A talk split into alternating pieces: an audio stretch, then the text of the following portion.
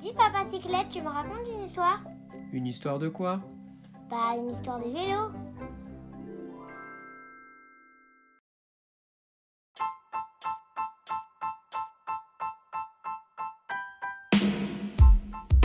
Épisode 6 Recharger ses appareils en voyage. Dis papa cyclette, j'ai un souci. Oui mon petit, que se passe-t-il? Quand on va partir à vélo, comment tu vas faire pour recharger ma tablette que tu vas m'offrir à mon prochain anniversaire? Hop hop hop Aux oubliettes la tablette à vélo. Et en plus, on n'a plus de place. Mais tu soulèves un problème épineux à vélo. Ah bon? Lequel? Celui des écrans? Celui du rechargement des appareils électroniques à vélo. De plus en plus de nos appareils nécessitent un rechargement régulier. Appareils photo, smartphone, GPS, éclairage même parfois. Comment on fait alors en voyage à vélo? Pour ceux qui voyagent et qui dorment en gîte, auberge ou hôtel, il est assez aisé de recharger tous les appareils le soir et durant la nuit. Pensez à emmener un support électrique multiple pour recharger tous vos appareils simultanément. Cette solution peut être utilisée également en camping, car il est souvent possible d'avoir accès à l'électricité sur l'emplacement pour quelques euros de plus. Un adaptateur spécifique est souvent nécessaire dans ces cas-là. Moi, j'en ai vu qui rechargent dans les toilettes. Ça, c'est pas bien. Et ceux qui bivouaquent, ils font comment? Il existe différentes solutions pour ceux qui n'ont pas accès à une prise électrique. Tout d'abord, le panneau solaire portatif. Très bonne idée, sauf si on roule en Normandie. Arrête On va avoir des problèmes avec les Normands. Tu disais? Ah oui, il est possible d'emmener un panneau solaire portatif. Évidemment, plus il a de surface, plus il est grand, plus il emmagasine de l'énergie, plus il facilite la recharge. Certains ont la taille d'un grand smartphone. Peu encombrant certes, mais pas forcément très efficace. Certains sont des panneaux que l'on peut dérouler. Il suffit de les déplier sur le porte-bagages et ça charge pendant qu'on roule. On peut aussi ouvrir les panneaux le soir au bivouac, mais la recharge est moindre puisque le soleil tape moins fort en fin de journée. Une majorité de ces panneaux délivrent 5 volts pour environ 30 watts. Il en existe des plus puissants, des plus gros, mais plus chers. Oui, plus cher qu'une tablette même. Donc, tu sais ce qu'il te reste à faire Une solution moins onéreuse reste la power bank, qu'on appelle aussi la recharge portative ou la batterie externe. Il en existe de différentes capacités.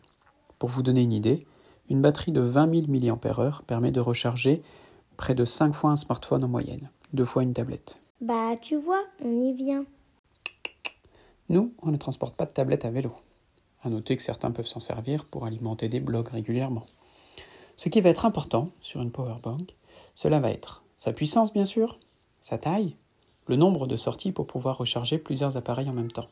Avec cette solution qui se recharge via secteur ou USB, on peut tenir 5-6 jours en autonomie, avec un poids et un investissement financier peu important. Il existe d'autres solutions? Certains ont dû connaître les dynamos sur les anciens vélos qui frottaient contre la roue pour alimenter les éclairages. Ceux qui ont connu les dynamos ne savent même pas que les podcasts existent aujourd'hui. Oh, tu exagères, petit insolent. Ces dynamos permettaient de fournir une faible intensité, mais suffisante pour éclairer la route. De nos jours, elles ont évolué et sont situées dans le moyeu, dans des jantes spécifiques. Ce système rajoute un peu de poids au vélo, mais est une source d'énergie inépuisable. Inépuisable à condition de rouler. Tu as raison. Pour que la dynamo fonctionne, il est souvent nécessaire de rouler à au moins 10 km/h. Et comment ça marche? C'est relativement simple. L'énergie musculaire du cycliste est transformée en énergie électrique via la dynamo. Il suffit de la relier à un éclairage ou à un chargeur recharger ses appareils. Étant dans le moyeu, le système est protégé et étanche et permet d'avoir de l'énergie même quand il pleut contrairement au panneau solaire. Relié à une batterie tampon, cela est l'idéal en voyage, car ce système permet que l'alimentation en énergie soit constante, même si on ne roule pas. Il suffit de rouler 10 minutes à 15 km/h pour le charger entièrement. Il délivre ensuite une énergie continue à vos appareils, ce qui prolonge leur durée de vie. La batterie tampon la plus connue est l'USB VERC et coûte environ 70 euros. Quel conseil tu donnerais alors? Selon moi, la powerbank est la solution pour des courts trajets, moins d'une semaine environ, car ce système est suffisant et n'implique pas de changement spécifique sur le vélo.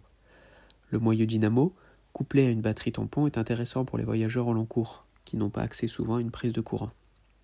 Si vous voyagez dans des pays chauds, le panneau solaire portatif peut être une solution, mais retenez qu'il faut plus de 10 heures d'ensoleillement pour le recharger complètement. Cela dépend de sa taille, de sa capacité et de son orientation par rapport aux rayons du soleil. Je sais ce que je vais commander à mon anniversaire, moi. Alors, on On sait tout? Oui Ça y est, tu sais tout. Bon voyage, papa cyclette